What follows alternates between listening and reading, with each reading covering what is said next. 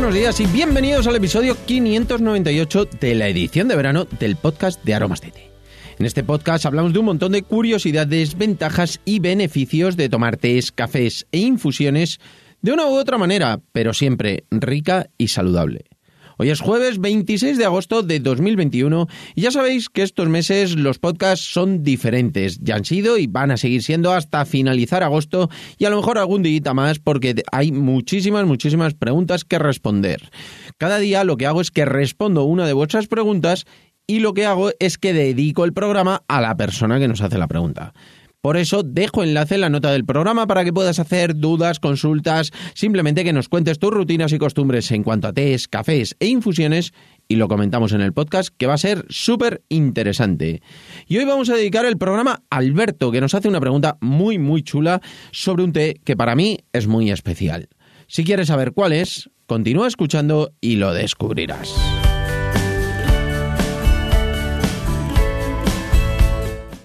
No sin antes contaros, como siempre, que estamos aquí gracias a nuestra página web www.aromasdete.com, página donde podrás encontrar más de 300 variedades de tés, cafés e infusiones de una calidad excepcional a precios increíbles. Muchos de ellos son ecológicos y todos naturales. Servimos en 24 horas, no tenemos pedido mínimo y todos los portes son gratis para los pedidos de más de 20 euros.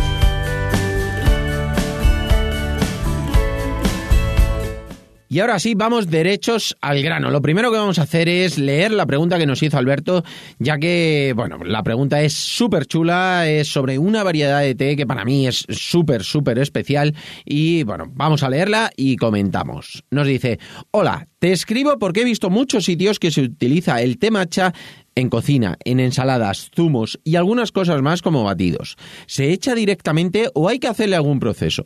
Pues Alberto, mil gracias por la pregunta. Como te decía, es muy interesante. El tema matcha cada vez se conoce más, pero no todos los usos que se le pueden dar son muy conocidos y muy habituales. Es un té muy especial, ya lo sabemos, es un té molido, es un té que tiene muchísimas propiedades, sobre todo porque lo ingerimos. Al estar molido, lo ingerimos cuando lo tomamos y eso hace que tenga muchas más propiedades propiedades que un té verde normal. Es un té verde de origen japonés, luego tiene pues eh, unos cultivos en los cuales eh, se hacen de una forma súper minuciosa, como hemos hablado muchísimas veces. Podéis escuchar otros podcasts o simplemente vídeos en los cuales hablamos del té matcha, que es súper interesante. Pero hoy sobre todo vamos a ver en qué se puede utilizar, porque se puede utilizar para un montón de cosas. Aparte de, bueno, pues eh, lo que es el ritual del té matcha, que se hace con el agua caliente y se hace con cuencos, se y bueno, la verdad es que está muy bueno. También se puede hacer en infusión, más o menos normal, como la que hacemos, pero sin colarlo. Por tanto, tiene que estar el agua un poquito más fría, no tiene que estar caliente del todo. Unos 60 grados suele estar bien para que no nos amargue y también se puede utilizar en muchas más cosas, como tú bien dices. Se puede utilizar en ensaladas, en zumos, en batidos, en dulces, en postres, en helados, en lo que queráis, en prácticamente cualquier cosa. Tanto las habituales, que suelen ser esos postres, esos, esos helados, los zumos, los batidos. Bueno, pues la verdad es que suelen ser eh, recetas que ya llevan con un poquito de temacha que están muy, muy buenas. Y lo que voy a hacer hoy es comentarte cómo lo debes usar y un truquito que es muy importante para que te salgan perfectas todas las pruebas. Lo importante después de este podcast es que todos probéis distintas cosas con el temacha, me contéis a ver qué tal os han salido, pero sí que es importante esos truquitos para que, bueno, la verdad es que es seguro que va a mejorar muchísimo porque son cosas que me han pasado a mí, son cosas que a lo mejor me ha ocurrido a mí, que me ha quedado con unos grumos o me ha quedado, bueno, pues yo os voy a decir cómo tenéis que hacer para que eso no pase. Se puede añadir a casi cualquier cosa, es muy muy importante. Siempre es mejor habitualmente que sean cosas frescas, aunque también se puede poner en bollos, en magdalenas, en cualquier dulce, en cualquier pasta, en lo que sea se puede poner. Pero si se puede echar a última hora, mejor, porque así no, no tiene el proceso de calentado entonces vamos a tener muchísimas más propiedades. Lo más importante es saber cómo se queda en el momento en el que lo echamos, que no tenemos que poner muchísima cantidad, hay que poner un poquito porque si no va a quedar demasiado fuerte en cuanto al sabor, dependiendo de si lo hacemos en frío, si lo hacemos en caliente, pero siempre es eh, muy muy importante empezar poquito a poco, es decir, que las primeras veces echáis la puntita de un cuchillo y ya vais viendo que tiene poco sabor, las siguientes veces más, pero es mucho más desagradable si os pasáis que si os quedáis un poquito cortos, porque normalmente va a ser una receta que está muy buena y el matcha lo va a potenciar, va a dar esas propiedades, por supuesto, pero aparte ese sabor. Entonces es muy, muy importante. Y a la hora de echarlo, como es un polvo muy, muy fino, como os decía, hay que tener el truquito de que lo debemos tamizar. Es muy fácil, con cualquier colador, bien sea de los que tenemos nosotros en las tisaneras, bien sea un colador de casa normal. Bueno, pues con lo que sea debéis tamizarlo. ¿Por qué?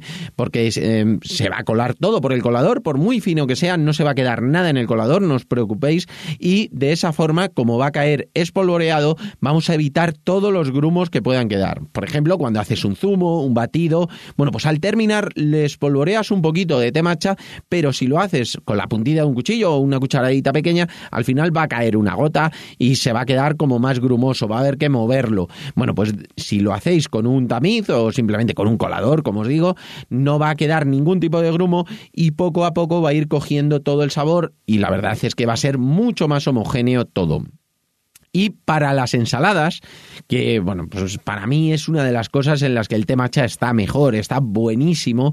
A mí me gusta hacer ensaladas de muchísimas cosas. Si queréis algún día podemos hablar de alguna receta, ya hemos hablado alguna en el podcast, pero si queréis alguna que vaya surgiendo, vayamos haciendo, a mí las ensaladas me gusta muchísimo, bien sea de pasta, bien sea de verduras, bien sea con frutas y verduras, bueno, con lo que sea, macedonias de fruta que le podemos echar directamente también el té matcha, que está buenísimo pero lo que sí que recomiendo siempre es hacer una vinagreta. La vinagreta hay veces que lleva vinagre, pero otras veces no, lleva limón, lleva aceite, lleva sal, lleva zumo de naranja, zumo de pomelo, bueno, lo que sea, no tiene por qué llevar vinagre, pero sí que es como hacer ese mejunje en el cual se mezcla todo bien con la sal, el temacha, algún añadido que dé un toque de frescor, como puede ser albahaca, cilantro, cebollino, un poquito de ajo, algo que a mí me encanta y me parece son unos trocitos de cebolla machacada.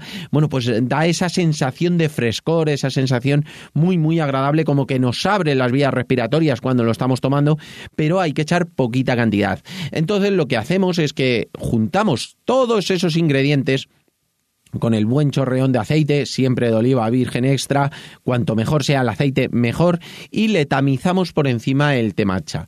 Lo dejamos, lo mezclamos un poquito y lo dejamos macerar unos minutos. Si lo dejamos macerar un poquito más de tiempo, no pasa nada, pero siempre hay que dejarlo al menos unos minutos. A mí lo que me gusta hacer es primero esa vinagreta, primero ese mejunje, como digo yo, eh, toda esa mezcla, lo dejo reposar y mientras hago el resto de la ensalada. Todas las mezclas, voy troceando cosas, voy pelando si es algo de frutas, si es cebolla, si es caramelizando un poquito de cebolla, o eh, lo que sea, realmente eh, cualquier cosa queda bien en las ensaladas, las mezclas son muy muy importantes, pero mientras se va macerando lo que es esa vinagreta. Y una vez que tenemos esa ensalada ya lista, preparada, que puede ser simplemente pasta, que hemos cocido un poquito de pasta y mientras se está cociendo la pasta hemos hecho la vinagreta, y cuando termina de cocerse le ponemos esta vinagreta por encima y está espectacular, está buenísimo y el toque del matcha va a ser fantástico. ¿Podemos espolvorearlo por encima de la ensalada? Sí, pero va a quedar muchísimo mejor si está en contacto con todos esos juguillos que va soltando, bueno, pues todos esos ingredientes que hemos comentado, el aceite y demás y la verdad es que está súper bueno, se va a notar muchísimo el sabor.